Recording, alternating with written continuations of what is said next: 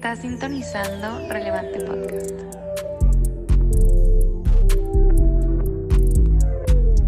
Hey, ¿qué onda amigos? Bienvenidos a un nuevo episodio de Relevante Podcast. Hoy tengo un invitado, wow, un amigo desde la infancia que lo conozco desde los 9, 8 años, creo. Es, es un creativo y sobre todo forma parte del colectivo Northside Hill. Aquí ya tuvimos al buen Ernesto Reyes, mejor conocido como Maharishi, pero ahora tenemos a Hugh Knight, el buen Alonso Errejón. ¿Cómo estás, bro? Hola, hola, ahora sí, ya todo bien. Ya Sí, todo ya, perfecto. ya todo perfecto. Digo, para los que, para darles un poco de contexto, empezamos a, a grabar y de la nada no sé qué pasó, pero no se escuchaba Alonso, entonces sí nos, sí nos preocupamos porque andamos emocionados de grabar este episodio. Pero bueno, bro, qué gusto tenerte aquí, qué gusto que te hayas animado ahora sí que a grabar acá en el podcast.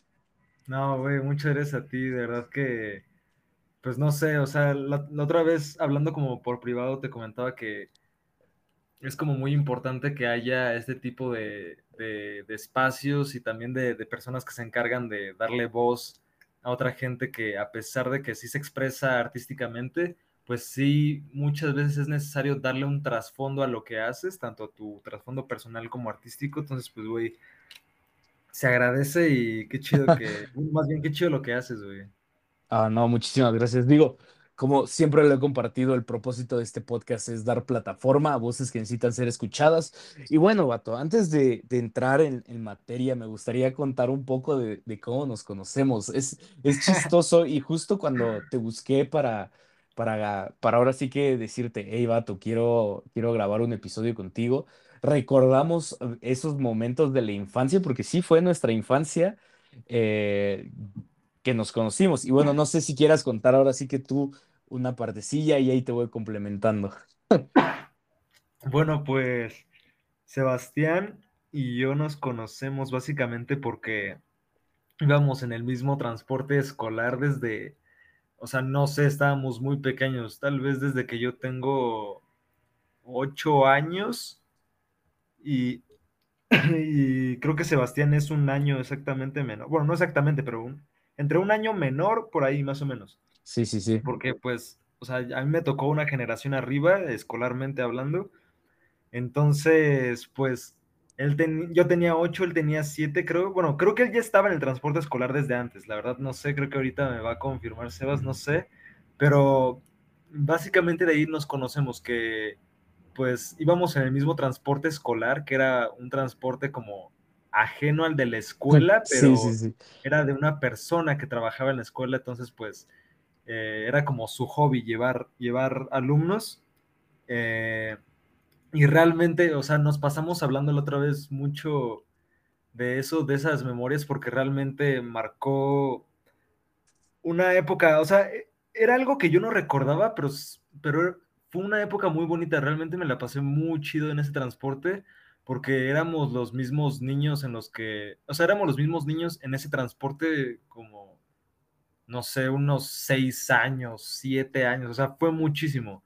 Sí. Entonces, como que realmente fue una pequeña familia en la que vivimos, pues, muchas cosas chistosas, también enojarnos, este, bromas, o sea, de que, o sea, como éramos niños, pues realmente fue una, fue una parte de la infancia muy, muy chida y que recuerdo con mucho cariño. Y pues básicamente ahí nos conocemos. Ya después, por razones, pues, individuales, pues, yo tuve que dejar el, el transporte, igual creo que Sebas. Entonces, pues ya ahí como que se, bifurcó, se bifurcó la, como la línea, pero ya es- estamos aquí de nuevo retomando Sí, comunicación. justo, digo, am, yo creo, yo no me acuerdo exactamente, ahora sí que te mentiría, así que te digo, primero de primaria entré con, con Paco, así se llama la persona que, que nos llevaba en el transporte. Un saludo. Ah, un saludo a Paco, digo, si llega a escuchar este episodio estaría loquísimo. Pero digo, yo me acuerdo, creo que fue tercero de primaria, cuarto de primaria. No, sí, tercero de primaria, ahorita que lo recuerdo, tercero de primaria que entré y salí a mediados de secundaria. Yo me salí eh, a mediados de secundaria. Ah, pero sí, o sea, vivimos muchas cosas, muchas personas chistosas, muchas personas que pasaron por esos años, porque ahora sí que eran como niños ya de base, que éramos Alonso, eh, eh, un chavo que se llama Mercado, bueno, no se llama, se apellida Se Mercado, mercado. igual otro chavo que se llama Esteban, este, y así, o sea, éramos como de base, ¿sabes? Eran todos Sí, los días y habían otros chavos que eran, pues, de que nomás se bajaban dos días o solo estuvieron una temporada de que un ciclo escolar o solo una parte, cosas así, ¿sabes? Pero siempre sí. fuimos los mismos y en ese inter, pues ya sabes, los- las típicas bromas de niños, pero igual vivíamos momentos muy chistosos que recordábamos. Uno que... que yo nunca voy a olvidar y justo era el que le estaba contando a Alonso y no lo recordaba, es que una vez una señora ah, le echó bronca al cuate que nos llevaba, este Paco, y, y así le empezó a decir, es que ¿por qué llevas a tantos niños en tu camioneta? Eso es ilegal, no sé qué, así. La señora bien loca, pero lo chistoso aquí es que todos nos unimos y lo recuerdo perfecto diciendo, somos hermanos.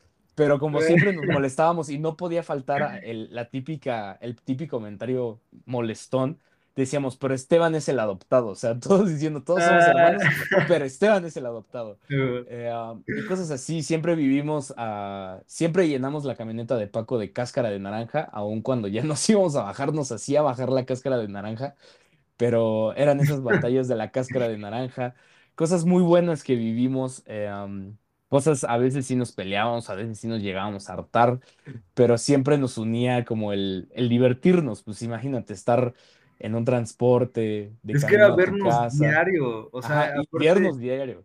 o sea, para darle contexto a la gente, o sea, tanto nos recogían en nuestras casas como nos devolvían a las casas, ¿no? Como pues un Digo, a transporte mí nomás me tocaba que me devolvieran. A mí sí me llevaban mis papás en las Ah, cierto. mañanas, pero a ti sí te tocaba mañana y, y tarde. Ajá, y o sea, y nos veíamos realmente todos los días, entonces pues sí, a veces, o sea, la mayoría del tiempo la interacción era chistosa, pero obviamente había tales ocasiones en las que era tanta la interacción, de que ya nos conocíamos tanto que era como de, ay, ya, co-", o sea, como que nos enojábamos o pasaban cosas así, pero realmente, o sea, como dice este Sebas, o sea, teníamos historia, bueno, tenemos historias muy locas de, ese transporte, igual yo recuerdo una que la otra vez le estaba comentando que un niño ahí del transporte, bueno, esta persona llamado, que se apellida Mercado, un, un niño que es, bueno, en ese tiempo ese niño, este, era como muy, este, muy inquieto, pero también tenía una imaginación muy cañona.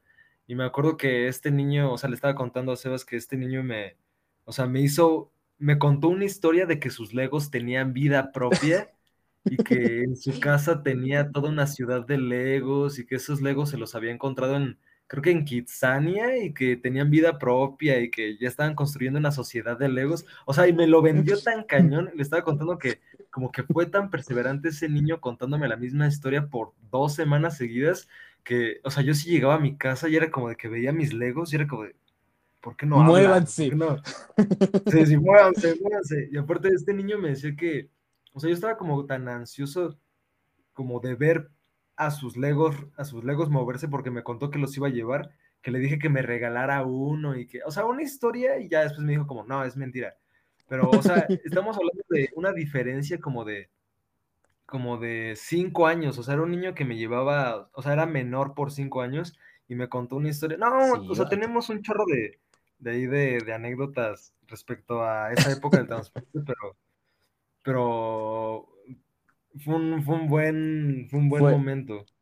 fue, fue, Sí, fueron momentos donde, o sea, donde se marca la infancia, ¿sabes? Porque al final de cuentas era como de, o sea, también lo estábamos platicando, hay veces que paso por ciertas calles y les digo a mis papás, ah, yo por aquí pasaba con Paco y era como, ¿qué onda? O sea, y yo era el, o sea, yo era el último en que dejaban, entonces era como, yo conocía la casa de todos, o sea, bueno, no obviamente por dentro, pero era como de, o sea, conocías a todos, o sea, de que, ah, aquí vive tal, aquí vive, exactamente cómo llegar, ajá, ¿no? sí. Entonces, y luego, digo, platicando con Alonso, se dio cuenta que, que tengo una memoria que recuerda muchas cosas, o sea, no soy alguien que, ah, no, pues no recuerdo, o sea, en verdad hay veces que a mí me puedes decir, oye, ¿recuerdas esto? Y lo recuerdo perfecto. Y me acuerdo que antes, digo, cuando yo te conocí vivías en la unidad militar de, de ahí de las armas y luego te cambiaste a lo- ahí a lo más verdes. Entonces era como de, yo les sí. decía a mis papás, ah, pues aquí Paco viene a dejar a un niño y es como, wow, o sea, hasta acá vienes. Y, cosas así, digo, es, fue una etapa muy linda, fue una etapa muy, muy chistosa, con sus altas Es y que a ti sus sí te bajas, tocaba aventarte todo el todo, recorrido, ¿no? sí. O sea, aparte, justamente eso era, o sea, lo que dijiste ahorita de, o sea, no conocía las casas por dentro, pero sí sabía cómo llegar. O sea, como que sí había cierta curiosidad porque cuando llegábamos a dejar a una persona, sí era como de, ¿y cómo será? ¿Y cómo serán sus papás? ¿Y cómo vivirá? ¿Y qué hará? Sí, porque sí, nunca, nunca conociste o nunca veías a los papás del, del niño, o sea, lo veías todos los días, pero nunca sabías de la familia porque o los papás trabajan o, o está la abuelita y la abuelita le abre, cosas así, ¿sabes? Entonces es como, dude, sí. o sea, no sé nada más que vive ahí. Pero bueno, vato, qué, qué, qué bueno recordar esos momentos. Sí, o sea, realmente sí, o sea, me sorprendió cuando te sacaste como varias memorias porque, o sea, yo igual puedo, bueno, más bien me, me gusta decir que también tengo O sea, pero realmente te sacaste más cosas. O sea, si quisiera recordar más, sí tendría como que jalar del hilo de más recuerdos, pero güey, o sea, sí reconozco que tienes muy, muy, muy buena memoria. Sí, Bastante no. chido. Es, es algo envidiable y a la vez algo, algo malo, no sé, como que tiene lo suyo. Pero sí, digo, eh, recuerdo así de, digo, oh, hay varias historias buenas. Hay una que, que quiero contar, que una vez estábamos esperando una chava, honestamente no recuerdo su nombre, porque era de esas chavas que te digo, se estaban por, por etapas, ahora sí que no era como que fuera de las chavas que formaban parte de. Entonces, me acuerdo que esa vez siempre Pago tenía como su tiempo de tolerancia y cuando no, cuando no salía el Sí, chavito, pues sí le marcaba a sus papás así como de, oye, no sale, yo ya me tengo que ir y todo ese rollo. Y siempre el límite era salir antes de los camiones de la escuela. Ahora sí que los camiones oficiales del transporte de la escuela, siempre la regla de Paco era salir antes. Entonces yo me acuerdo que ese día Paco vio que salieron los camiones y hasta se fueron los camiones y la chava nomás no llegaba. Entonces me acuerdo que Paco dijo, nos vamos, me vale que se quede. O sea, ya le avisé a sus papás. Sus papás dijeron, si se tiene que regresar sola, se regresa sola. Y todos así de, y si dicho y hecho, ya íbamos arrancando y íbamos casi a llegar a la avenida ahí Lomas Verdes y la chava venía corriendo con su vaso de fruta del cuñado. El cuñado, para quienes no sepan, era el que ¡Oh! vendía la fruta en el, en el Cristóbal Colón. Digo, hay varios cuñados, el de secundaria, el de primaria, pero el más mítico es el de la primaria, es el que todos recuerdan. Y Uy, venía me corriendo. hiciste, me hiciste recordar, no jodas, güey. Era una chica más, mucho más grande que nosotros, ¿no? Ella iba en secundaria y creo que era que era de tu morenita, generación ¿verdad? o creo que era de una generación arriba de la tuya. Morenita, sí, flaquita. Y, y sí, vino así como corriendo todo así de, no, no me dejen. Y ya Paco se frenó y todo así de, no, no le abras. Y pues ya, le abrió y todo, la regañó. Bueno, medio la regañó, fue así como de, pues ya viste, te tardaste, obviamente yo ya me iba. Y su vaso de fruta llegó a la mitad, o sea, de que lo iba tirando en el camino. Y, y fue de esos momentos donde dices, wow. Sí, nos pasó estar momentos donde estuvimos Güey, por todo lo más verdes. Ese Sí, o recuerdo. sea, realmente sí me, sí me lo, me- o sea, me desbloqueaste otro recuerdo, güey. O sea, de hecho, algo que me gustaba mucho de ese transporte era que, ah, o sea, siempre afuera estaba súper caliente, ¿no? Entonces, cuando entrábamos al transporte, de que siempre Paco tenía, bueno, la mayoría de las veces Paco tenía prendido el aire acondicionado, entonces entrar a, entrar a la camioneta era un sentimiento como hermoso, porque Uh. entrabas y todo estaba súper fresco y de que, ah, de que un alivio, ¿sabes? Entonces, no, una, una joya, una joya ese, ese No, y transporte. Aparte Paco nos sentaba, nos sentaba estratégicamente, o sea, él era así como de, no, tú te vas para atrás, tú vas en medio, y ya, o sea, ya no podías moverte del lugar, a no más que ya fueran bajando l- los chavos así de las primeras filas, porque nos acomodaba conforme iba, o sea, nos iba dejando, entonces yo siempre me fui atrás, siempre, pero era porque es era el último, era el es último, era el último. De hecho, durante ese transporte desarrollé la, la habilidad de poder dormir sentado, güey, como con las Ah, piernas como de chinito. O sea, güey, de que pon- cruzar las piernas y poner mi cabeza encima de cualquier pierna y quedarme dormido, güey. O sea, como si estuviera haciendo flor de loto, pero dormido, güey. No sé. Muy chido, muy chido. Sí, justo, ¿no? Y digo, hubo muchas veces que neta estábamos atorados en las lomas verdes, pero era porque salíamos tarde y era esas veces que decía Paco, ¿ya vieron? Porque les dije que saliéramos temprano y pues ya era como de, pues ya te friegas. Y yo terminaba llegando tres, tres y media a mi casa, imagínate ese rollo, si era así de, oh, cuando sales de la escuela a las dos. o sea, también el hecho de que te, hubiera la posibilidad de que te dejara el transporte era como una, era como una presión muy fea, porque era como de, o sea, era como, güey, ¿qué voy a hacer si me dejan aquí? Como, mm, o sea, no tengo cómo regresarme, tengo 10 años, ¿qué voy a hacer? O sea, no, no tengo dinero, no sé, como que era, era como una presión ahí, como extraña, pero, pero realmente siempre hubo tolerancia, entonces, pues, Sí, un agradecimiento a Paco. Sí, yeah, se le recuerda. Pero bueno, bro, am, cambiando otro tema y creo que ya entrando al- a la conversación, me gustaría hacerte la pregunta que a todos los invitados les hago y es, ahora sí que, ¿quién es Alonso Errejón fuera de la parte artística? Bueno, no dejándola de fuera, pero quitando un poco tu nombre artístico, me gustaría la persona. ¿Quién es Alonso? ¿Qué, en un aspecto general? Ok, pues, o sea, es una pregunta pesada, güey, porque, o sea, me gustaría decir que es una pregunta pesada porque justamente cuando creces rodeado de, de muchas veces que gente no se refiere a ti por tu nombre, o ya, por ejemplo, en este ámbito artístico que la gente te conoce por un seudónimo o no te conoce directamente por tu, tu nombre de pila, pues puede traerte muchos conflictos si es que no sabes manejarlo. O sea, realmente si no sabes cómo diferenciar como tu persona artística, como de tu persona pues diaria, de, de realmente quién eres, de tu esencia, pues siento que sí puedes tener algún tipo de conflicto mental. Entonces, pues justamente por eso siento que es una pregunta muy, muy pesada. Y obviamente no estoy diciendo, bueno, más bien no quiero decir que el hecho de ser artista o de tener un seudónimo o que la gente te llame por otro, por otro nombre, lo que sea, no quiero decir que es una especie de, de segunda persona o de personaje, O de porque alter ego, por así decirlo. Ajá, o sea, quiero, bueno, desde mi, desde mi perspectiva no siento que sea un alter ego, porque pues yo trato de mantener a, pues a Huey Knight lo más traslúcido posible, porque pues tampoco me gustaría dañar a mi persona o tampoco me gustaría como eh, rebasar mi moral por hacer cosas que no haría.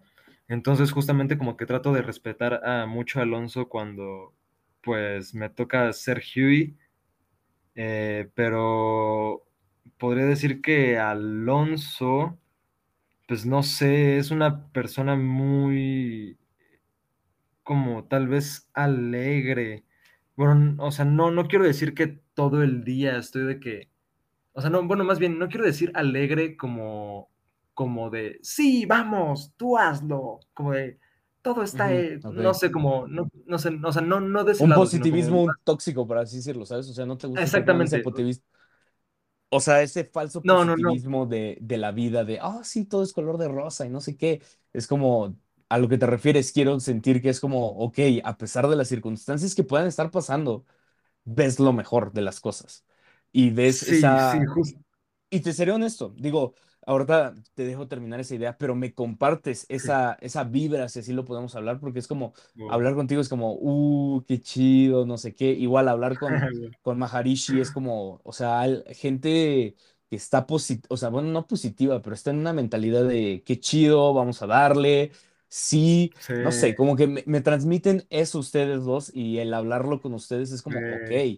ah, se mantienen siendo ellos, porque al final de cuentas también a Ernesto lo conozco, uff, creo que desde primero de primaria, sino que desde kinder, si es posible, no recuerdo con exactitud. Entonces es como, dude, siguen siendo ellos y es lo que más me ha gustado de, de esta esencia musical que tienen y por eso quise como traerlos por aparte, por así decirlo. Obviamente me gustaría traer a todo el colectivo, pero es, es, digo, ya estoy revelando mis, mi creatividad y mis procesos creativos, pero es como, dude, estos dudes están trabajando ahora sí que en este colectivo, que era lo que nos compartía eh, Maharishi, de, de que se apoyan, de que trabajan juntos, de que se promocionan, Sí, etcétera.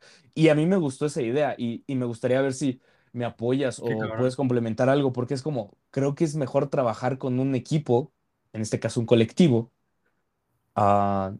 que trabajar solo. ¿Sí me explico? Aún fuera de las marcas como Universal, Sony y todas esas, es como um, Kanye tiene su equipo creativo, tiene a toda la gente que es de su confianza, ¿sabes? Ah, Travis Scott tiene a todos los de Cactus Jack ahí trabajando. Eh, Drake tiene a toda su gente de OVO, igual junto con The. Weeknd, ¿sabes? O sea, Creo que esto nos habla la parte artística de que no puedes estar solo, sino que necesitas a todo un equipo detrás. Y, y- y- y lo podríamos quitar del lado artístico, políticamente hablando. Un político no puede hacer una campaña solo, necesita un equipo detrás Exacto. que le esté diciendo, así está la onda, así está la tirada y no puedes decir esto. Y si dices esto, pues tienes que arreglarlo con esto, no sé. Y es así también, si lo queremos ver también en el fútbol, no sé, creo que um, podrías complementar algo con esta muy buena idea que, que nos acabas de compartir.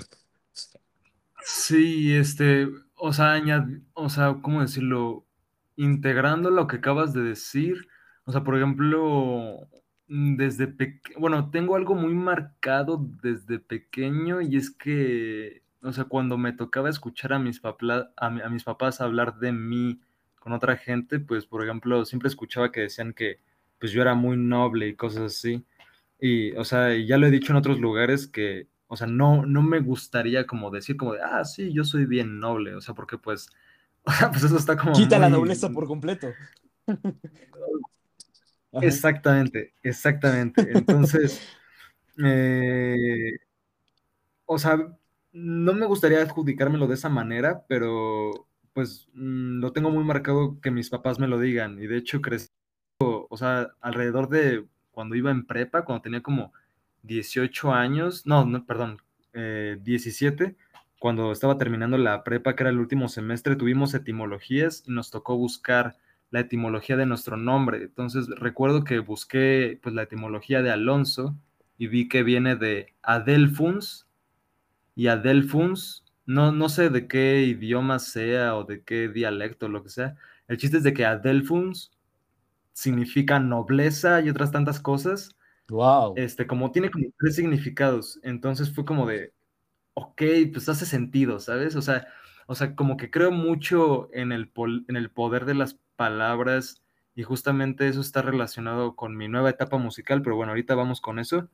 El, el chiste es de que creo mucho en el, en el poder de las palabras, en lo que significan y, y justo el hecho de que mi nombre tenga ese tipo de significancia, pues de alguna forma siento que me obliga a adoptarlo de alguna de una manera o a abrazarlo. Entonces, esa, esa cualidad y también ser alegre o, y también paciente, que creo que también es una cualidad que, que, que podría decir que tengo, es que al momento de trabajar en colectivo necesitas ser, necesitas ser abierto, porque Ajá.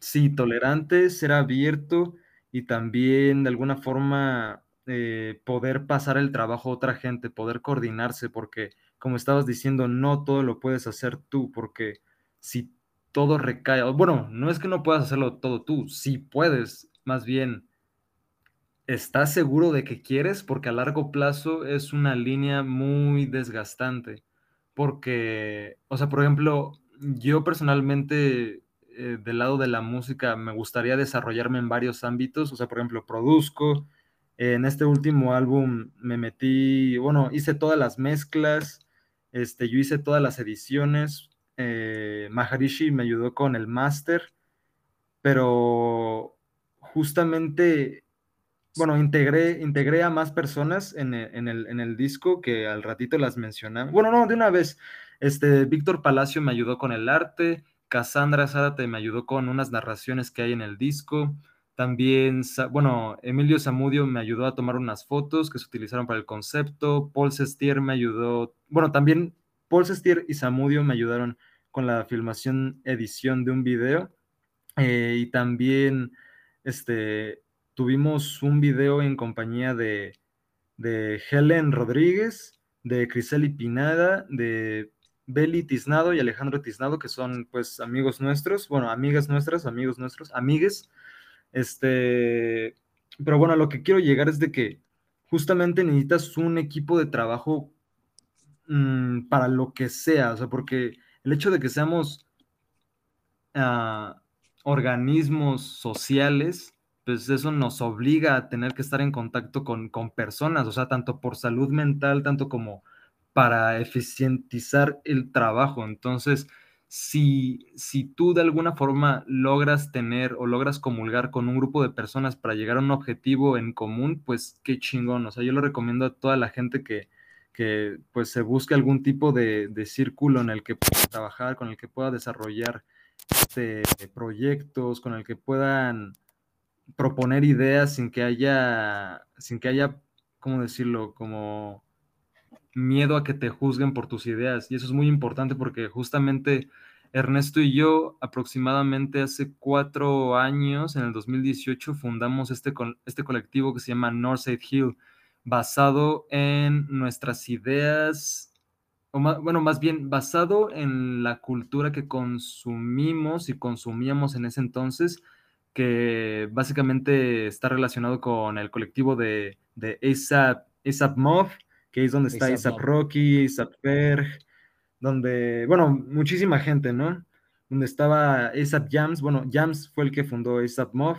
Este, creo que por parte de Ernesto, no quiero hablar por él, pero creo recordar que por su parte tiene mucha inspiración las ideas del colectivo en ASAP y por mi parte la idea del colectivo eh, me surgió a partir de ver justamente este grupo de personas que se llama Misfits Republic, que es el, la gente que trabaja con Jaden Smith, con Jaden y, y pues toda su música, que básicamente son sus amigos, ¿no? Entonces, por ejemplo, algo que bueno, más bien el, objetivo de Northside Hill desde que lo fundamos era tener un grupo de personas que estuvieran educados en diferentes disciplinas, no necesariamente artes, sino ya sea, no sé, ciencia, arquitectura, lo que sea. El chiste es de que comulgáramos todas esas mismas disciplinas en un mismo objetivo, ya sea para hacer eventos, ya sea para, para no sé, hacer un proyecto musical rodeado de audiovisuales y estructuras arquitectónicas y exposiciones de arte, ¿no? O sea, muchas cosas que en un futuro queremos desarrollar. Obviamente para eso se necesita pues dinero y mucha infraestructura, este, pero relacionado algo con los eventos que, que bueno, tenemos otro grupo de amigos eh, con los que hacemos fiestas en los que estamos tratando de construir una comunidad donde la gente se pueda divertir de manera segura, sin que se sientan amenazados por cualquier cosa externa, que últimamente pues estamos viendo que hay mucha, bueno, más bien no que últimamente haya mucha violencia, sino que se está, está más al ojo público toda esta violencia que sufrimos como sociedad mexicana, bueno, más relacionado hacia las chicas, ¿no? Entonces... Eh, justamente este grupo de amigos es Vortex Iris, que lo pueden buscar también en, Instagram por si lo quieren checar, que ahí hacemos eventos, como les decía. Y pues justamente el hecho de, ser paciente, de delegar tareas, pues hace que el trabajo sea mucho menos, mucho menos cansado, sea más divertido, que, que, y también que a largo plazo se pueda generar dinero y se pueda generar un pago y crear comunidad y también pues si el tiempo lo quiere, pues a sustentar nuestras propias vidas y sustentar vida a nuestras futuras familias, lo que sea. Entonces, básicamente creo que eso es como la, como una gran importancia a tener en cuenta, porque mucha gente no sabe, este, o no es que no sepa, pero mucha gente no quiere trabajar en equipo por, por el hecho de que le cuesta trabajo relacionarse con otra gente, ¿no? O sea, le, cuesta trabajo como, no sé, tal vez tener que escuchar ideas ajenas. Es, es, un tema muy grande, pero básicamente por eso, bueno, más bien, eso, eso, bajo esas circunstancias se fundó Northside Hill. Es, digo, um, ahora que acabas de decir todo esto, me, me gusta, ¿sabes? O sea, porque de una u otra forma lo ves por fuera, o sea, yo lo veo por fuera, pero ya dando tu punto de vista, que es ahora sí que viviéndole desde adentro, el, el concepto de Northside Hill me gusta. Y, y chance no es de que se lo estén Pues, robando, pero es un concepto que compartió Kanye West en, en el podcast con Joe Rogan, donde habla acerca de, de Don't Academy. Este, este concepto, digo, no estoy diciendo que ustedes se lo hayan robado, por- pero va muy relacionado a esa visión que Kanye tiene acerca de hacer, ahora sí que una academia donde todas las artes, porque así dice que Uh. todas las disciplinas son artes, ah, se junten en un mismo lugar y creen esa sociedad utópica que muchas veces soñamos. Y, y ha sido como, digo, él, él, él no tanto lo vio como una sociedad, sino como la iglesia, porque sabemos que Kanye ahorita ya está 100% enfocado en, en iglesia y Dios y todo ese rollo, pero lo podemos tomar ahora sí que de, ese, de esa tesitura y relacionarlo con todo lo que usted, bueno, con todo lo que ustedes ven y con todo lo que tú estás comentando acerca de Northside Hill, con lo de Vortex, que, que, que igual he visto que lo comparten mucho, digo, suena interesante el sí, evento. Pero, sabes, es, es padre el, el- el no solo cerrar el, el círculo, sino al contrario, abrir el círculo y que la mesa esté servida para todos, donde todos se, se pueden sentar, servirse, pero a la vez también servir. Y creo que es, es, es esa parte que nos falta muchas veces al mexicano, el, el sentarnos a la mesa, ser tolerantes, ser empáticos y sobre todo poder estar, es poder y estar dispuesto a entregarte a los demás. ¿Sabes? Eh, creo que es lo que más me está gustando de, de esa, de esa visión, porque es una visión, es, y sobre todo también una filosofía de, de vamos a juntar todas las artes sin importar que sean music si no es musical, pero es como en algún punto vamos a utilizar esa área que nos va a llevar al objetivo más grande, que es empezar a crear esa cultura de música, de, de escenarios visuales, de escenarios que se puedan expresar Uy, todas las artes, ¿sabes? Creo que le acabo de dar al blanco porque es, es, digo, digo, no me quiero robar escenario, pero también lo he visto así, ¿sabes? Me ha gustado, me gusta esa idea, me gusta la idea de no cerrarse a que, ah, si estás estudiando derecho, solo te vas a juntar con los de derecho. Es como cuando tú abres el camino y sobre todo abres lo que digo, esa mesa donde todos pueden debatir, es como abres un criterio tan amplio de decir, tengo la, tengo una visión no solo eh, particular, sino general, donde me lleva a decir, hey, ok, no sé de esta área, pero tengo esta persona que me puede decir qué es esto, esto, esto, esto, y voy a tener la confianza porque sé quién es, ¿sabes? Güey, le estás dando justamente al clavo, o sea, porque, o sea, bueno, la gente no puede ver, pero, güey, estuve asintiendo porque, güey, justamente, o sea, de eso se trata, o sea, se trata de, de, bueno, más bien, esa es mi visión, espero que, Sí, sí, sí. Espero que más gente la, la comparta, ¿no? Y también estoy seguro que en parte la gente con la que estoy trabajando actualmente, que también son mis amigos, afortunadamente, pues comparten también la misma visión, que es crear una comunidad, justo como dices, abrir la mesa, o sea, poner más asientos, alargar la mesa y que gente también venga a sentarse a comer, o sea, no, no me refiero, o sea, claramente el dinero es importante, claramente estamos, bueno, tanto mis compañeros, bueno, mis amigos como yo estamos intentando pues ver de qué forma podemos vivir de esto, pues de forma, este, Honesta, profesional, directa, ajá. Sí, sí, sí, ajá, sí. directa y toda la vida poder sustentarnos, pero, eh, o sea, tengo claro eso, pero para mí el, el dinero no ha estado como tan en primera fila.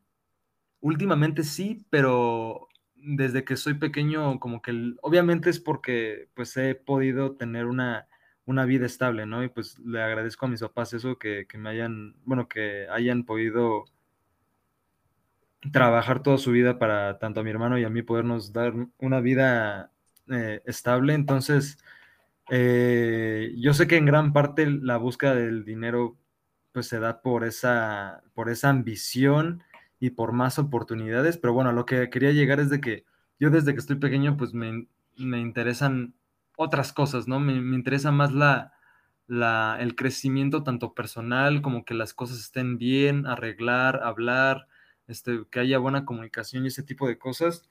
Recuerdo una vez que... mm, mm, yo tenía como unos, creo que siete años, era muy pequeño, tal vez y menos, tal vez como cinco años, y recuerdo que íbamos en el coche, eh, mis papás, mi hermano y yo, creo, y le pregunté, le pregunté a mi mamá como de, mamá, ¿somos, ¿somos ricos? Algo así le pregunté, y me dijo como de, sí, sí somos ricos.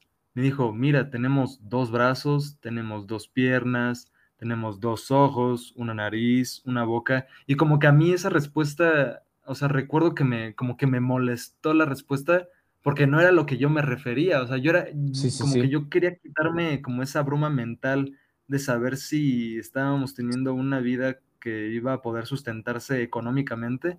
Entonces, como que a mí la, esa respuesta como que, no, no me enojó, pero sí me irritó. Le dije como, no, no me refiero a eso. Y me dijo como de, me dijo como, estamos bien. O sea, como que para mí ese momento en mi vida o ese, ese recuerdo es muy importante porque pues mi mamá me dejó muy en claro que a pesar de que pues económicamente estábamos estable en ese tiempo, este, o estuvimos estables o hemos estado estables, pues realmente lo que importa a final de cuentas, pues es que tú estés bien, que tu familia esté bien, que tengas salud, porque pues, si no tienes salud, pues no tienes nada, ¿no? O sea, estás muerto, ¿sabes? Estás muerto, no puedes hacer nada porque pues estás muerto, ¿no? Entonces, como que eso se me quedó muy, muy grabado. Obviamente tengo en cuenta que el dinero es importante para poder llegar a ese tipo de pensamiento y poder no tener preocupaciones, ¿no? Pero a lo que quiero llegar es de que justo abrir una comunidad bueno, más bien yo quiero que esta comunidad que ya existe simplemente es enlazar los puntos, o sea, ya hay gente haciendo arte, o sea, ya hay gente que está haciendo cosas, que está publicando cosas, pero que tal vez no tiene la atención que debería.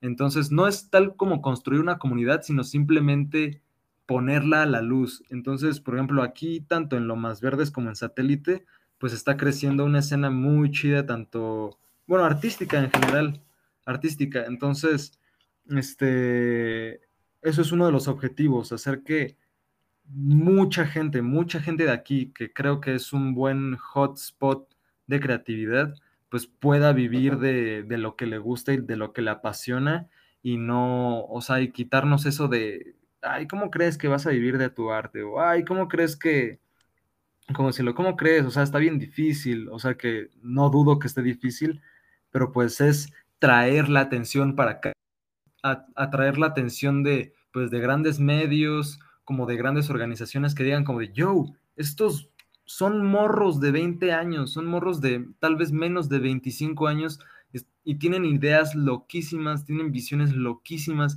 ¿Cómo es posible que esta gente sea mucho más creativa que la gente que tenemos en agencia o cosas así, no?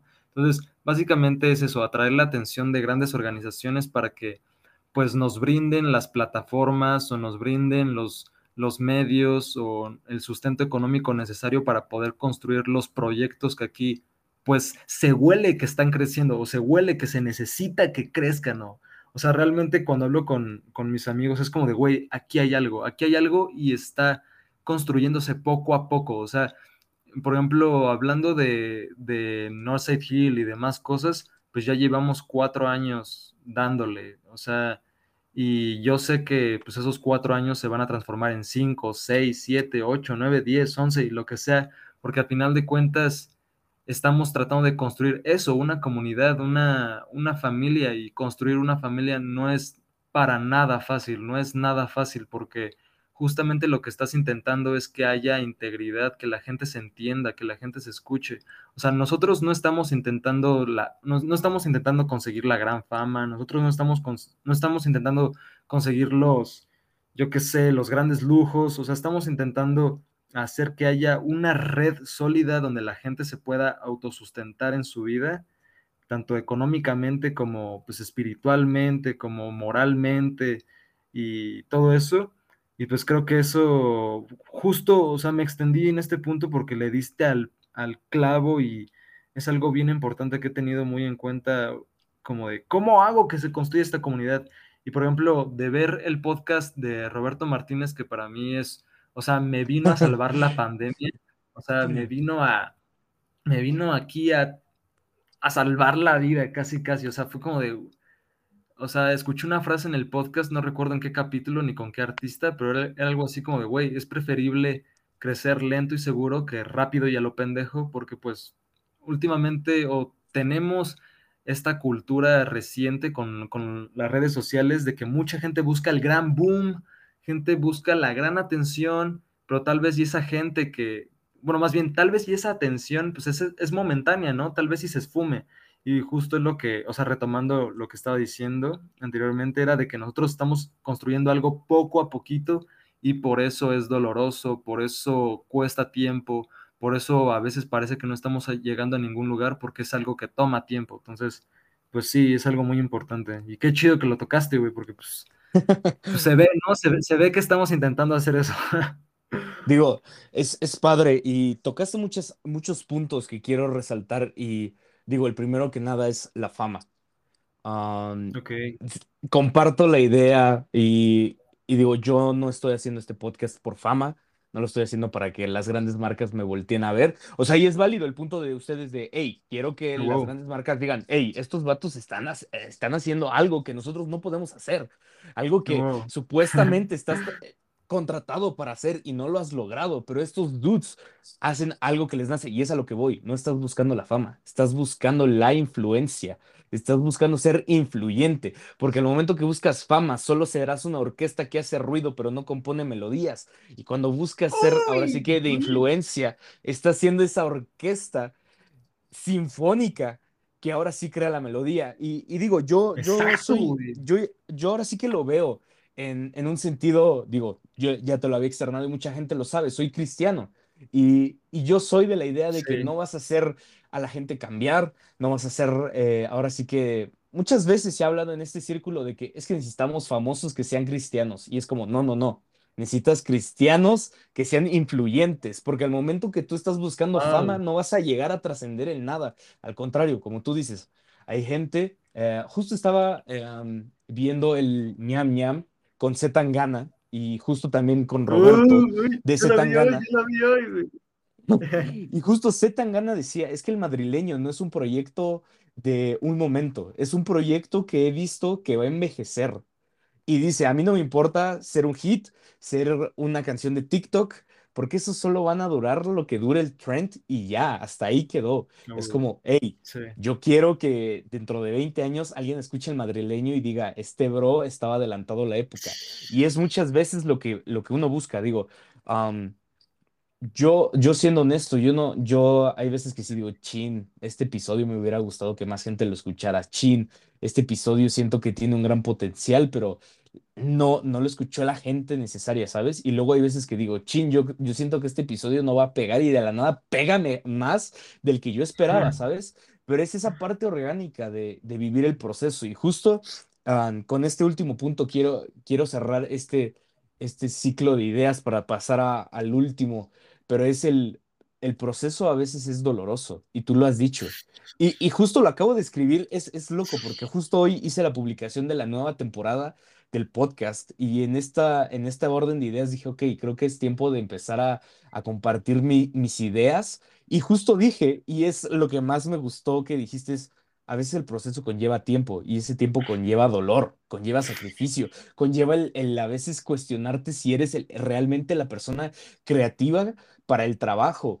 Eh, a veces te lleva a decir, creo que, o sea, y algo que le compartía a Maharishi ahorita en el, en el desarrollo de la segunda temporada es, eh, es, robando un poco de lo que hizo Kanye con Donda, ¿sabes?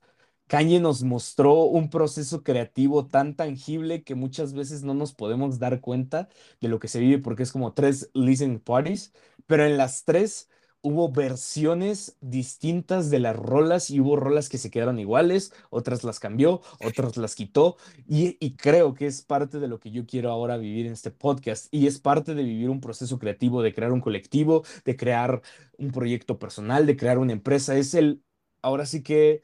Eh, el acierto y el error, pero estar dispuesto a que esos errores no se vuelvan como tus mayores fracasos, sino al contrario, sean las oportunidades de tus mayores victorias, ¿sabes? Porque cuando te pones como en esa mentalidad de, uy, es que neta, me equivoqué aquí, es como, ok, pero ¿qué falló? ¿Qué fue lo que falló? Ok, falló, no sé, que no lo preparé tan bien como debía de prepararlo. Ok, entonces para el siguiente episodio voy a estudiar más a la, al invitado. O, ¿sabes qué? No estuve tan atento a las palabras que utilizaba, entonces no pude conectar con lo que él me estaba diciendo. Digo, yo lo estoy diciendo en mi parte. Chance, en la parte musical es, a veces es como no, no logré aterrizar el, el, el proyecto, no logré identificarme con el proyecto tanto como quisiera, no logré masterizar o mezclar como yo quisiera por X o Y razón, pero es como, ok, chance, el dinero no es eh, el factor principal, pero sí es el factor que puede empezar a mover la escala de, de, de, de desarrollo del proyecto, porque es como necesitas, digo, todos saben, mi, mi podcast se graba con mi teléfono, o sea, pero obviamente he visto los micros que utiliza, no sé, en la Cotorrisa o que utiliza Roberto y es como micros de 7 mil pesos. Y es como, no debes de comprar, o sea, yo no quiero comprar solo uno, quiero comprar los dos o hasta tres o cuatro, o sea, tener ahí para empezar a trabajar cosas así, ¿sabes? Entonces, cuando empiezas a ver todo, dices, ok, necesito dinero, pero no es el resultado, o sea, seamos honestos, en México el podcast no monetiza es una realidad, pero es como si empiezas a trabajar, a trabajar, a trabajar, a trabajar, va a llegar un punto donde la gente te va a reconocer y va a decir, ok, las grandes marcas empiezan a voltear otra vez a verte. O sea, es, es un círculo de trabajo constante, de paciencia, de determinación que te va a llevar al resultado que buscas. Güey, sí, o sea, o sea, mencionaste cosas bien chidas, güey, porque justamente, o sea, estamos en el mismo limbo, ¿sabes? Lo que mencionaba hace rato, ese limbo de, sí, ya empecé a hacer mi, mi creación, sí, ya estoy desarrollándola, pero también cómo puedo vivir de esto. Y ese limbo creo que es, creo que una vez que lo pasemos, tanto tú como yo, como la gente que lo que es, bueno, la gente que escuche el, el podcast, una vez, estoy seguro de que una vez que se, que pasemos ese umbral de descifrar cómo se hace dinero de esto, va a ser como, güey, facilísimo, o sea, de que, güey, Es o sea, encontrar el elefante en el gusto, cuarto, ¿sabes? ¿sabes? Es encontrar ya esa respuesta que ya está güey, ahí, pero no, no la has visto o no la has querido ver a veces. Digo, me, exactamente, o sea, me- porque, ajá, Digo, no, sí, sí, sí, sí, dale, cierra, cierra la idea, digo. pero no, Ah, no te preocupes, digo, a mí me gustaría pasar a- al, al tema ahora sí que eh, conclusivo, si así lo queremos llamar, pero el que nos hizo o, que, o el que me animó a decir, ok, quiero grabar con, con el buen Hugh Knight, porque es el EP que sacaste, ah, un EP increíble, un EP que, que he estado escuchando, eh, Anomalías, para quien no lo ha escuchado, se va a compartir el día que salga este podcast, pero hay dos Yes, canciones que digo, no sé qué tengan esas canciones y creo que es lo que ya he dicho, la esencia de Maharishi y la tuya son las que les da el toque a estas canciones que a mí me encantaron, la de Impaciente y Por Dinero. Man, Ok. qué rolas, o sea, qué rolas, porque tienen una esencia y, y justo te estaba diciendo así como, hey, vato, date Bon Iver, o sea, Bon Iver ah, tiene esas, esos trips, jun- o sea, es como una combinación de Bon Iver con A$AP Rocky, con Tame Impala un poco, o sea, chance alguien va a decir, hey, ¿cómo los relacionas así? Pero, ¿sabes? O sea, cuando lo estuve escuchando es como, Ok. ok, tienen un, esto de anomalías tiene su esencia, o sea, no siento que es un proyecto que que, que, ¿cómo decirlo? O sea, nunca hay ideas originales, ¿sabes? Nunca las vas a tener, Mm, porque las no. ideas ya están creadas, pero a lo que voy es, Ujú. puedes tomar de, de ahora sí lo que dices, de lo que te estás alimentando, de lo que te está generando esas ideas, pero al momento que tú las haces tuyas, las tropicalizas, es como, dude, esta es mi esencia, esta es la esencia de Hugh Knight, esta es la esencia de. Maharishi, esta es la esencia de, de Northside Hill, y creo, digo, para ya cerrar, que nos cuentes un poco de cómo fue ese proceso. Digo, ya nos contaste toda la gente involucrada y wow, qué increíble trabajo el que no trabajaste solo, que no solo fue con Ernesto, fue como, ok, quiero que me ayude. digo, a todas las personas que mencionaste las conozco, entonces es como, Sí. wow, o sea, conozco a Paul, conozco a Samudio, conozco a Víctor, o sea, veo cómo Víctor está trabajando con Mindot, igual aquí tuvimos a, a, a TT, o sea, Shout out Mindot, shout out shout. Mindot. Ah, igual, digo, lo voy a decir porque un día se va a cumplir y es el que un día ah, voy a grabar con todo Mindot. Ya, ya está palabrado. Ya está sellado, güey, ya está ya está sellado. sellado y una vez también sellamos, digo, igual lo- esto lo va a escuchar Maharishi y, y los demás del colectivo de Northside. Me gustaría grabar con todo Northside Hill, Para, ¿Por qué? Porque al final de cuentas necesitamos empezar a, a dar esas ideas creativas y, y sobre todo encontrar ese elefante en el cuarto donde es como, bro, no necesitas tirarle a entrevistar a un Luisito Comunica, que es como, oh, qué padre que estás tirándole a grandes ligas, pero es como, hay voces tan cercanas, tan locales, como tú dices, en Lomas Verdes, Satélite, Arboledas, todas estas, ahora sí que el poderosísimo Estado de México, pero también hay voces en Ciudad de México que necesitan también ser escuchadas, ¿sabes? Y es como, creo que al momento que todos nos empezamos a levantar, eh, esa armonía que puede haber en nosotros trae una revolución, ¿sabes? Yo soy de la idea de que la armonía trae revolución,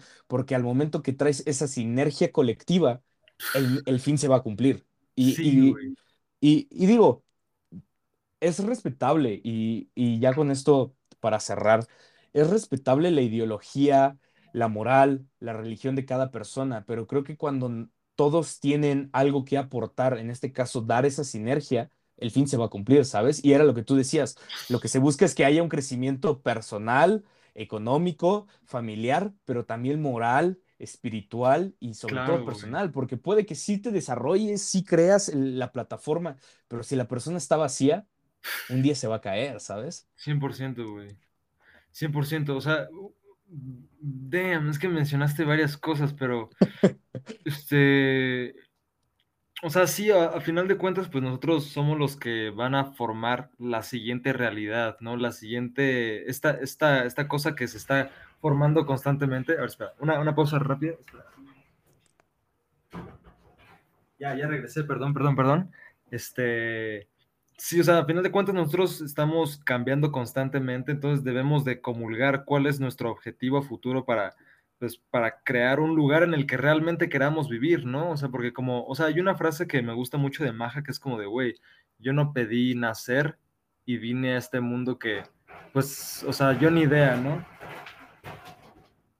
El chiste es de que, perdón, perdón por ahí la interrupción. El chiste es de que este, nosotros, si venimos a un lugar en el que no pedimos venir, pues al menos podemos o tenemos la posibilidad, que mucha gente no quiere, pero ahí está, tenemos la posibilidad de, crear una realidad que sea más amena, ¿no? Eso es como para ser, bueno, para eh, responder al punto que estabas diciendo, pero, o sea, realmente Anomalías inició... Es que es un camino, o sea, puedo decir que fue como un camino largo. O sea, lo hice en toda la, en todo verano, ¿no? O sea, empezó, empezaron los rasgos de que había algo ahí alrededor de enero, febrero, marzo, abril, mayo, como por mayo, a- como entre abril y mayo se veían los, los rasgos de que estaba empezando a salir ahí algo poquito a poquito, pero básicamente todo anomalías, anomalías bien, bien, bien, se hizo durante el verano, durante junio, julio y lo último de agosto. Bueno, más bien los primeros, tal vez la primera quincena de agosto, ¿no? Entonces realmente fueron dos meses, dos meses y medio de creación. Eh, primero surgieron dos beats, que son las canciones que ahorita podemos escuchar, que son Por Dinero e Impaciente. Justamente fueron las dos canciones, los dos beats que le dieron nacimiento al proyecto. Ah, Después surgieron otra vez y Abrasión, pero todo, o sea, como estaba diciendo, todos los beats son producidos por mí, todas las mezclas, todos los edits. Y, o sea, y me gusta, o bueno, estoy diciendo esto porque realmente yo quería que todos esos procesos estuvieran hechos por mí, porque quería presentar este disco y decir como de, güey, realmente yo sudé, realmente yo me cansé yo dolí por este proyecto, o sea, realmente lo parí, ¿sabes? Eso está relacionado con lo que estabas diciendo, estábamos diciendo hace rato de realmente crear duele, porque es como cuando una, una mamá concibe a su hijo, bueno, más bien cuando, cuando está pariendo a su hijo, porque duele, o sea, realmente está sacando algo de ti. Entonces, realmente por eso me gusta recalcar ese, ese punto respecto a la producción de todo el proyecto, porque realmente yo quería hacer todo, o sea, de necio yo quería hacer todo y también porque quién más que conozca mi esencia y cómo quiero las cosas que yo mismo, ¿no? Y entonces, bueno, Maharishi y, Maharishi me vino a salvar con los masters, él se encargó de todos los masters de las canciones, que realmente, que, bueno, de, de las canciones, perdón. Este Samudio y Paul me ayudaron con el video que, y con las fotos, que eso fue mucho antes de que siquiera el proyecto estuviera terminado. De hecho, las, por el video y por las fotos también nació el, concepto de anomalías. Eh, y realmente este Víctor, yo ya tenía una portada hecha de, anomalías, pero Víctor fue el que vino a transformarla en algo mucho más bonito, estético y titánico, o sea, como algo muy impresionante. O sea, yo terminé de ver los artes conceptuales que, bueno, que básicamente es la portada y contraportada que me hizo Víctor, que me ayudó, bueno, que trabajamos aquí en mi casa juntos. Y fue como de, güey, de verdad, muchas gracias, o sea, porque neta transformó una idea que yo tenía que era una foto yo de espaldas en un espejo de mi baño, o sea, transformó esa foto a una portada, a una portada final muy loca, o sea, realmente me gusta mucho esa portada. Lo que quiero decir es de que en un principio fue un proceso que sí fue solo. De hecho, cuando hablo de, de este proyecto, incluso pueden verlo en mi Instagram, digo que fue un proceso de insolación, fue un proceso de sacrificio, fue un proceso de pasión porque de alguna forma yo venía de estar trabajando en proyectos de otros compañeros, pero yo tenía esta frustración de, güey, es que ¿cuándo voy a trabajar lo mío? Porque yo ya tenía canciones arrumbadas, bueno, tuve canciones arrumbadas un año y yo estaba queriendo, tenía la mente ahí queriendo trabajar en eso, pero no podía porque mi tiempo estaba pues enfocado en otras cosas. Entonces, a final de cuentas fue como de, güey, debo de darme un tiempo para mí o me voy a volver loco, güey. O sea, justo. Es chido ayudar a la gente y también, pues, de ahí, por eso digo que a veces soy noble, ¿no? Pero pues lo comentaba en otro, en otro espacio que si no aprendes a decir que no, si no aprendes a, a ponerte límites y decir como de, ok, debemos marcar nuestra raya, pues a final de cuentas Mm, vas a descuidarte mucho. Entonces, este, este proceso fue de ponerme en insolación justamente para descubrir lo que yo era o redescubrir lo que soy, ¿no? Redescubrir quién es Alonso, quién es Huey. Este. Y básicamente me aislé.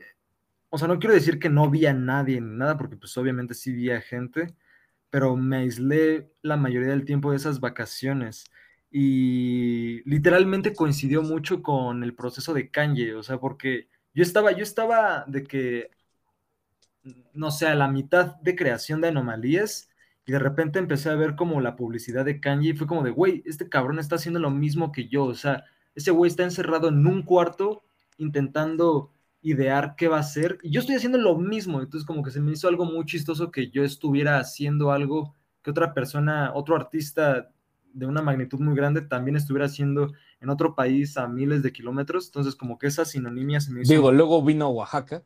También se ah, encerró en pues, Oaxaca. No, sabía eso, Sí, se encerró en Oaxaca unos días trabajando en creatividad de Donda, pero sí. qué, cabrón. Y pues, o sea, justamente es eso, O sea, realmente me puse en ese estado de, güey, tengo que crear este, este proyecto sí o sí. Y básicamente Ah, digo que es un proceso de sacrificio porque, porque yo sentía que algo estaba como surgiendo de mí y eso hablo como de mi esencia, como de yo, yo quería hacer un sacrificio de cosas que no me gustaban en mí, pero yo sabía que ese sacrificio de esas cosas pues me iban a transformar en una persona distinta, o sea, yo digo que en una persona mejor porque me quité cosas que no me gustaban, actitudes que quería quitar desde que tengo como 12 años. Eh, entonces, eh, el hecho de quitarme eso, pues sí es un proceso como de sufrimiento, como de, de, desapego de, de, ciertas actitudes. Entonces, por eso es el sacrificio. Y ese sacrificio está relacionado a un enamoramiento, porque todo este proyecto de anomalías se dio a partir de que, pues, tuve ahí como una especie de enamoramiento de, de una chica y como que a partir de esa chica fue la inspiración para crear todas las canciones, o sea, o al menos terminar todas las canciones. Entonces, el sacrificio viene de ahí, de decir como de, de, ok, si yo quiero estar contigo, ¿qué cosas debería de quitar de mí? ¿Qué cosas debería de trabajar en mí para poder estar contigo, porque realmente yo quisiera estar contigo, yo siendo una persona, una persona chingona, yo siendo una persona de la que estoy orgulloso. Entonces, de ahí es por el por qué la frase del proyecto es, ¿qué, ¿qué sacrificarías de ti por mí? Como tú quedarías para estar conmigo o qué yo daría para estar contigo. Por el hecho de que es como de, güey, este, si, si quieres hacer una relación, ya sea amorosa o de amistad, pues de alguna forma... Hay que sacrificar.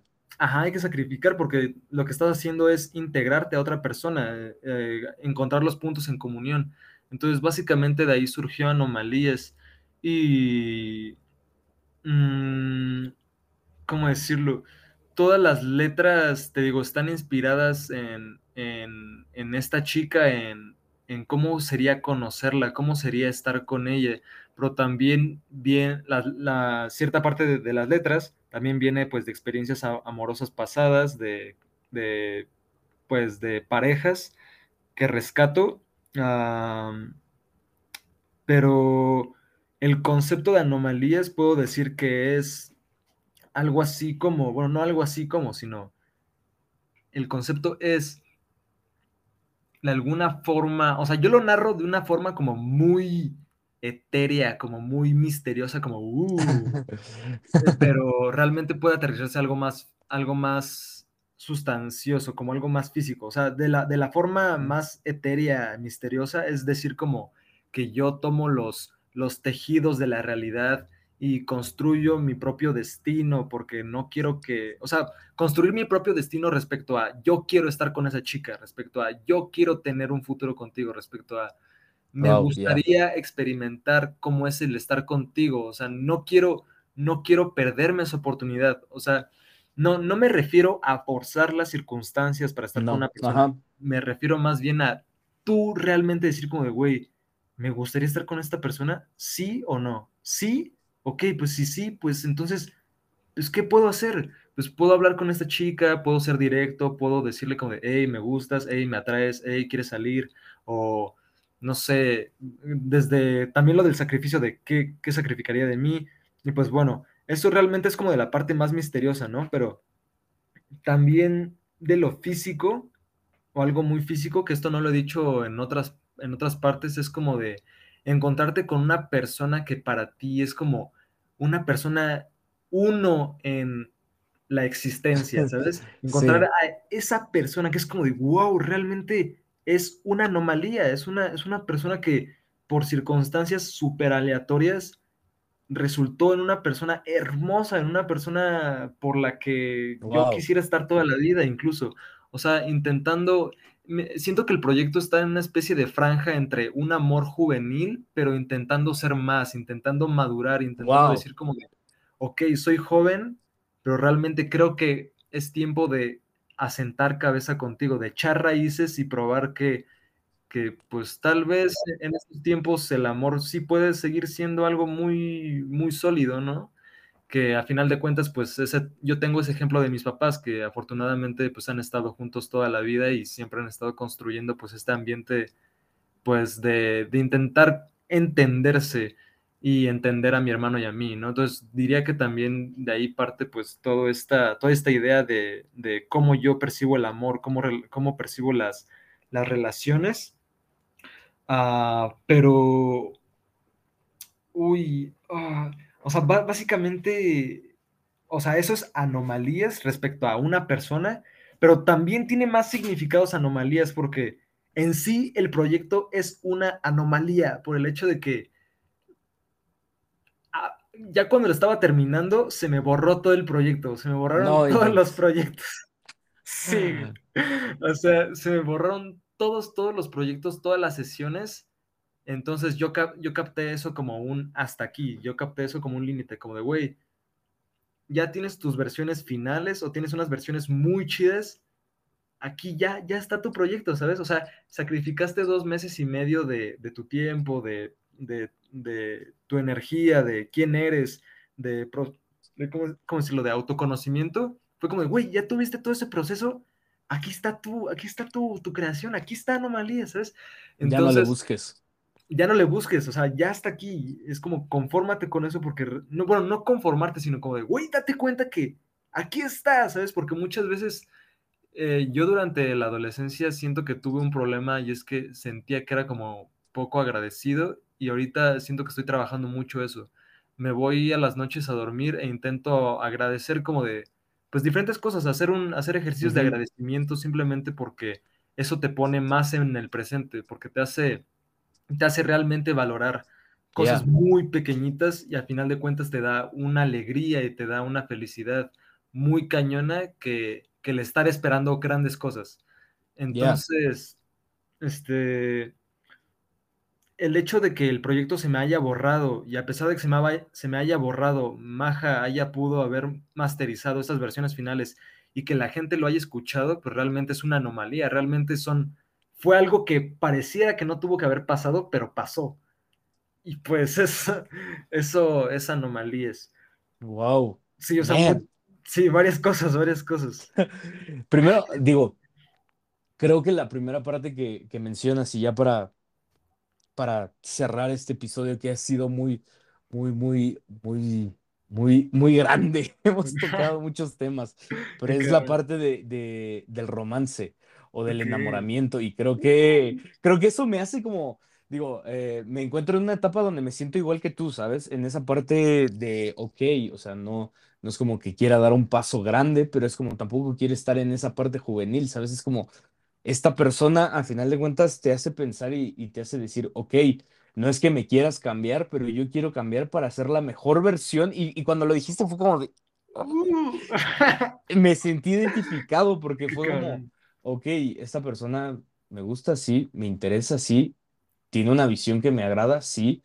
Entonces, ah, ¿qué tengo que cambiar o qué tengo que ser huevo. yo para poder estar con esa persona, ¿sabes? Y no, y sin buscar, for- y cuando dijiste sin buscar forzar las cosas fue como de, a dale, o sea, Eso, güey. eso, creo que eso, eso me hizo identificarme también con el proyecto ahora que podemos hablarlo y, y, y ves ese trasfondo que hay, pero también, vato, el, el que no, no quiero como darle un- una connotación que no es, pero es como, creo que fue una señal de decir, este es el proyecto que debe de salir, ¿sabes? Oh, Aun cuando entre ese perfeccionismo en nosotros de, es que no sé si sea tiempo, no sé, es como, dale. Y, y es parte de lo que te decía de, de Kanye, porque es como disfrutar el proceso de error tras error, pero victoria tras victoria, porque al final de cuentas depende de, de esa mentalidad. Y bueno, vato, qué, qué gusto tenerte aquí.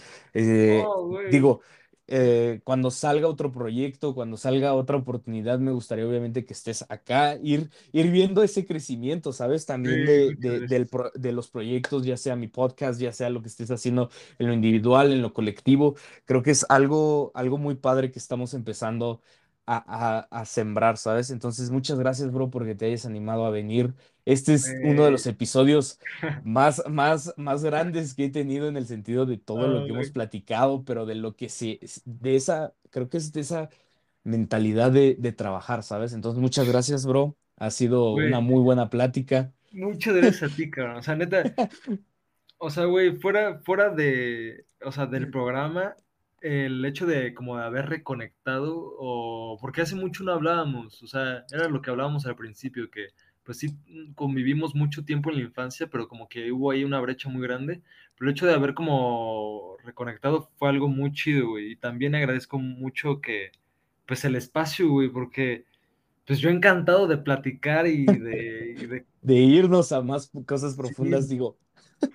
Sí, Pero tendremos, ya, ya dijimos, va a haber una segunda entrega, ya, ya lo pactamos, una tercera igual, pero igual una con Mindot, una con North Side Hill, porque se vienen cosas creativas que se deben de escuchar. Y bueno, amigos, ha sido un episodio que he disfrutado mucho, compártanlo. Igual voy a dejar aquí las redes del buen Alonso, Hugh Knight. También voy a dejar en el Instagram eh, para que escuchen Anomalías. Y ya saben, aquí está el Oh. trasfondo de Anomalías. Y bueno, nos vemos en el siguiente episodio. Así que, come on.